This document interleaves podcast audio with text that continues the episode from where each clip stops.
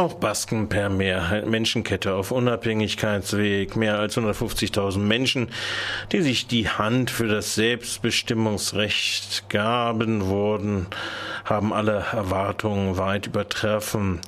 Mit den Katalanen als Vorbild bilden nur noch die Basken am Pfingst-Sonntag eine riesige Menschenkette. Mehr als 150.000 Menschen gaben sich am Sonntag die Hand, um die Städte Durango und Runia, Spanisch Pamplona, zu verbinden. Hatte die, hätte die zivilgesellschaftliche Vereinigung Gordo Esquedago, es liegt in unserer Hand, erwartet, dass mit gut 50.000 Menschen die 123 Kilometer die Strecke überwinden werden kann, musste schon in der Woche vor dem Akt die Webseite geschlossen werden, nachdem über 100.000 Menschen ihren Meter gekauft, also gekauft in Anführungszeichen hatten und der Ansturm groß blieb und ihre Kräfte überforderte. Am gleichen Wochenende demonstrierten in zahlreichen spanischen Städten Zehntausende für ein Referendum über die Fortführung der von Franco installierten Monarchie. FARC und Regierung einig bei Umgang mit Opfern. Kolumbianische Guerilla erkennt Mitverantwortung für Menschenrechtsverbrechen an. Opfervertreter sollen direkt an Verhandlungen beteiligt werden.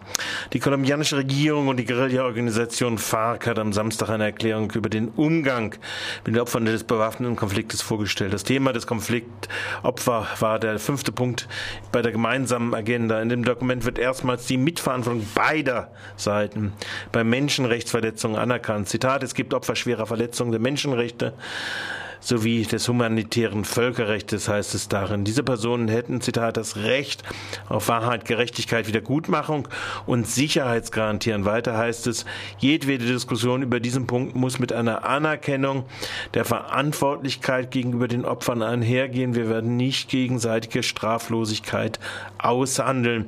Dieses, dieser Passus wird von Prozessbeobachtern als Schlüsselmoment der bisher 18 Monate währenden Verhandlungen gewertet. Zuvor hatte sich die Vertrag stets geweigert, eine entsprechende Mitschuld anzuerkennen. Die Vereinbarung umfasst insgesamt zehn Prinzipien, nach denen sich die weiteren Verhandlungen zum Thema orientieren sollen.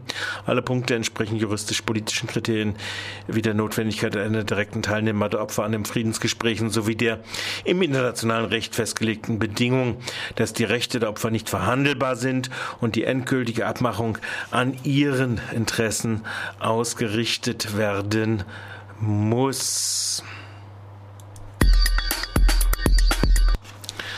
Verfassungsgericht weist MPD-Gejammere zurück.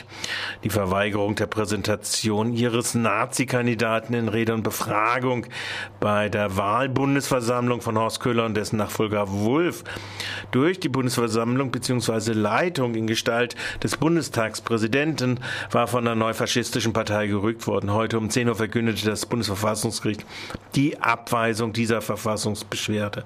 Um 12 Uhr, also vor ungefähr 10 Minuten, wird das Urteil Urteil zu den Äußerungen des aktuellen Bundespräsidenten Gauck gegen die Zitat Spinner von Nazis und der NPD verkündet werden, ebenfalls vom Bundesverfassungsgericht in Karlsruhe mutmaßlich 12.000 bis 13.000 unrechtmäßig vom Verfassungsschutz beobachtete Personen in Baden-Württemberg. Die Humanistische Union fordert jetzt direkte Aufklärung.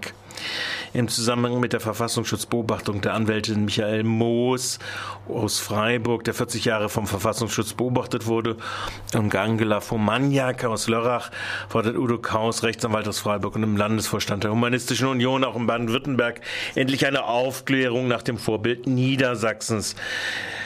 Er schließt aus der Anzahl der dort nicht mehr aufgeführten Personen auf die Anzahl von möglicherweise unrechtmäßig überwachten Personen in Baden-Württemberg.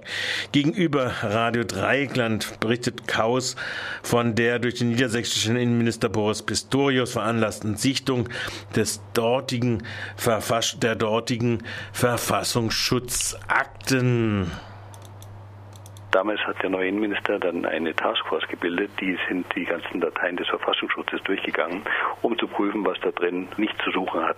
Einfach von vornherein. Um zusammen, das war ein runder Tisch, Taskforce, mit Verfassungsschutzleuten, mit Juristen, mit Leuten, die auch nicht unbedingt von der Behörde, von der Verfassungsschutzbehörde waren, aber auch Verfassungsschutzler dabei und die haben 9000 Personen aussortiert aus den bestehenden Dateien, die nach diesen Kriterien dann zu Unrecht gespeichert worden sind. Also muss man sich vorstellen, Niedersachsen hat 6,5 Millionen Einwohner. Ich nehme an, dass der niedersächsische Verfassungsschutz nicht äh, besonders wilder ist als andere. Wenn ich das hochrechne bei diesen Szenarien, dann haben wir in Baden-Württemberg, denke ich, so zwischen 12.000 13.000 unrechtmäßig gespeicherte Personen. Ja, und die Konsequenz daraus, die Humanistische Union wird jetzt alle Landesverfassungsschutzämter bitten, entsprechend aufgrund dieses Ergebnisses in Niedersachsen nochmals zusammen mit einer Taskforce, wo auch Dritte Unbeteiligte dringend sein sollten. Ich kann es nur empfehlen, um die Legitimation einer solchen Prüfung auch wirklich herzustellen, dass man alle Behörden, auch Baden-Württemberg, sowas macht. Auf die Frage, ob er sich eine Aufklärung nach niedersächsischem Vorbild unter SPD-Innenminister Reinhold Gall in Baden-Württemberg vorstellen kann, erklärte Dr. Udo Kaus von der Humanistischen Union weiterhin. Ich bin ganz sicher, dass es darunter vorstellbar ist. Es ist ja nichts Anrühriges, wenn die eigene Behörde sich mit ein paar anderen Behörden, Teilnehmern und, und Unbeteiligten dran setzt und einfach nochmal eine eigene Bestandsaufnahme macht. Also das ist, denke ich, vorstellbar. Aber wie immer, das Beharrungsvermögen von Behörden ist, ist äh, groß. Da muss man einfach dann drücken. Und ich hoffe, dass das hier, das Interview auch einen Weg dazu wird, dass man sich auf Innenministerseite und dem entsprechenden öffentlichen Druck dazu findet, eine entsprechende Taskforce einzusetzen.